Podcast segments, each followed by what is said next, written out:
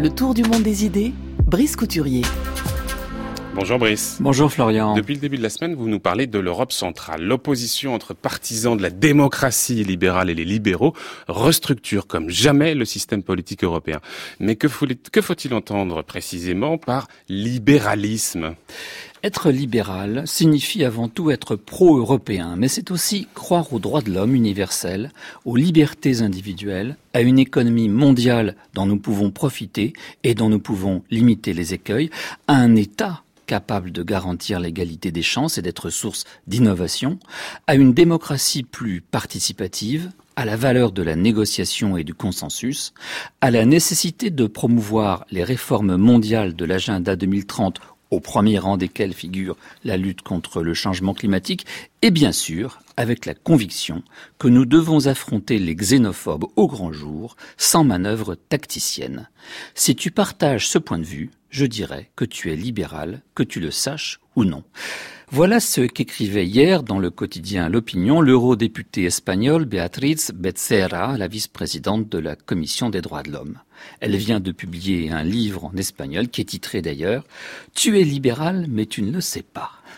Mais efforçons-nous d'être fidèles à notre belle devise, France Culture, l'esprit d'ouverture. Moi, je la prends au sérieux, c'est donc pourquoi j'ai cherché la formulation la plus élaborée sur le plan philosophique de la version opposée, celle de la fameuse démocratie illibérale. Eh ben, c'est chez les disciples de Carl Schmitt qu'on a la meilleure chance de la trouver. Et ce mois-ci, justement, dans la revue Éléments, Alain de Benoît se livre à une déconstruction en règle du libéralisme politique tel que la formule par exemple Beatriz Becerra. Pour lui, il faut choisir la véritable souveraineté du peuple et le pouvoir politique du citoyen, ou bien les droits sans cesse plus étendus de l'individu. Dans le système actuel, la souveraineté nationale est grignotée non seulement par les institutions communautaires, mais surtout par le droit, et le pouvoir que se sont arrogés les juges européens de poser sans cesse de nouvelles normes, encadrant ainsi toujours plus étroitement la liberté politique des nations. À ses yeux, Alain de Benoît, les gouvernants européens ont perdu peu à peu l'indépendance nécessaire pour défendre comme ils le devraient les intérêts de leur communauté nationale et même leur droit à persister dans leur être puisqu'on leur impose de substantielles modifications de leur population. Et il n'a pas tort, Alain de Benoît, de prétendre que les libéraux, rationalistes et éclairés dans l'esprit des Lumières, se sont toujours méfiés des instincts spontanés des peuples. Aussi longtemps qu'ils l'ont pu, les libéraux ont bridé la, la volonté populaire en maintenant, par exemple, le suffrage censitaire. Et à présent, ils tentent à canaliser l'action des gouvernants à travers le contrôle de constitutionnalité et le respect des normes internationales. Parce que tout simplement, les libéraux se méfient des pouvoirs. Et c'est pourquoi d'ailleurs ils visent à les limiter par toutes sortes de moyens, en particulier en divisant entre elles les sources de l'autorité.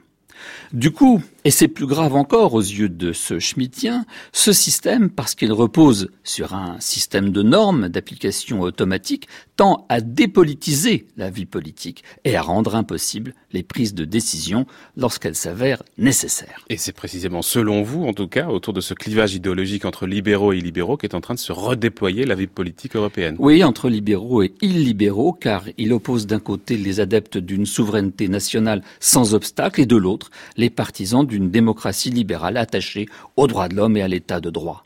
Ce n'est plus le clivage droite-gauche, ce n'est pas non plus tout à fait celui qui séparait fédéraliste et souverainiste en Europe, même s'il le recoupe en partie. Oui, conservateurs et libéraux s'opposent alors qu'ils ont fait autrefois cause commune contre le communisme et contre le socialisme. C'est ce que rappelle Peter Colozzi dans un livre récemment paru aux États-Unis qui est titré Conservatives Against Capitalism. Les deux courants convergeaient encore contre les extensions de l'État-providence sous Obama, mais ils divergent à présent, puisque les libéraux classiques soutiennent Hillary ont soutenu Hillary Clinton, et la majorité des conservateurs a soutenu Donald Trump. Les libéraux défendent l'individu et ses droits, les opportunités nées de la liberté des échanges. Politiquement, ils entendent favoriser la mobilité, sociale comme géographique, l'innovation. Ils sont animés d'une confiance raisonnable en l'avenir. Les conservateurs défendent les communautés historiques, au premier chef les nations, la famille, les religions. Ils sont de tempérament pessimiste et défensif. Ils estiment que les maux de l'époque ont été provoqués par des élites hors sol parce que mondialisées. Et les libéraux se recrutent précisément parmi ces élites mondialisées, mais se considèrent eux comme des citoyens du monde.